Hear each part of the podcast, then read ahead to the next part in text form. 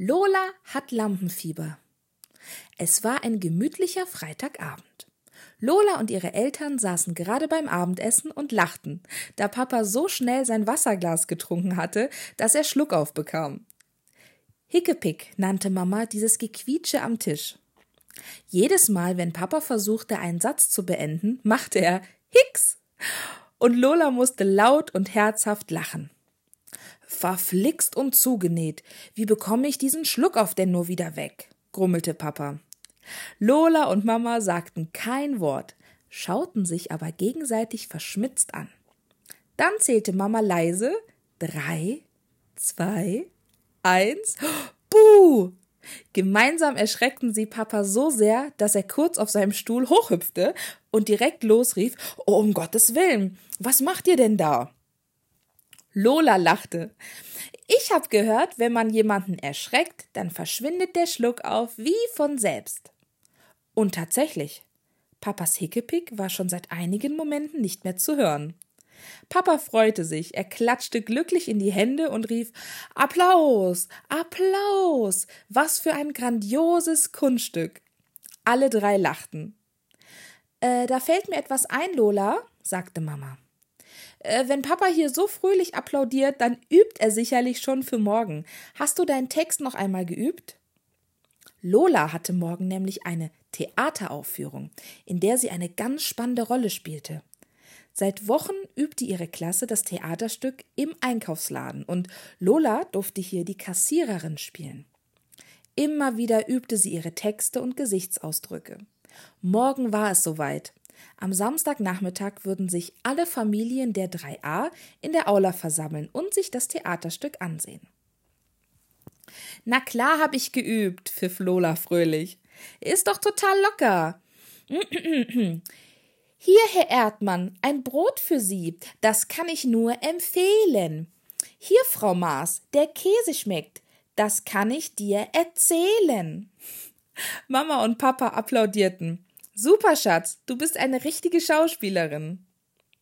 Lola hatte keine Angst vor morgen. Nein, sie freute sich auf den Tag, auf die Premiere. So nennt man nämlich die allererste Aufführung eines Theaterstückes. Heute Nachmittag war die Generalprobe. Hier haben alle Kinder ein letztes Mal auf der Bühne ihr Stück geübt. Sogar die Kostüme durften sie dabei tragen. Lola hatte ihre pinke Schürze an und war mächtig stolz auf sie, denn vorne auf den Bauch hatte Mama ihr aus bunten Buchstaben die Worte Lolas Leckerladen gestickt. Das sah wahnsinnig toll aus. Ab ins Bett, mein Schatz. Morgen ist ein spannender Tag und du brauchst Schlaf, sagte Papa und marschierte Richtung Badezimmer. Ei, ei, Sir, rief Lola und marschierte hinter ihm her. Gemeinsam putzten sie Zähne und spritzten sich mit Wasser voll. Hört ihr wohl mit dem Unsinn auf? Ich höre euch ja bis in die Küche, lachte Mama.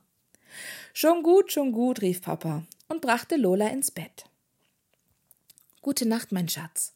Schlaf gut und träum schön von deinem großen Auftritt morgen. Papa gab ihr einen gute Nachtkuss und auch Mama kam noch mit ins Kinderzimmer, um Lola zuzudecken. Sie löschten das Licht und Lola kuschelte sich in ihre Bettdecke. Morgen, endlich, der große Tag, auf den sie so lange gewartet hatte. Samstag. Sie wird die Bühne nur für sich haben und es wird Applaus für sie regnen. Lola wollte gerade einschlafen, da grummelte es plötzlich in ihrem Magen. Huch? Ob sie noch Hunger hatte? Das konnte kaum sein. Sie hatte ihren Teller ganz leer gegessen. Aber was war das? In ihrem Bauch machte sich ein ganz unwohles Gefühl breit und auch ihr Kopf fing plötzlich an zu pochen. Lola machte sich auf einmal Gedanken. Was, wenn sie morgen ihren Text vergessen würde? Würde das Publikum sie ausschimpfen? Was, wenn sie auf der Bühne stolpern würde? Würden die Eltern und Kinder sie dann auslachen? Plötzlich bekam Lola Angst. Wochenlang hatte sie sich so sehr auf die Aufführung gefreut, aber jetzt, einen Abend vor der großen Premiere, machte sie sich Sorgen, dass morgen etwas schiefgehen würde.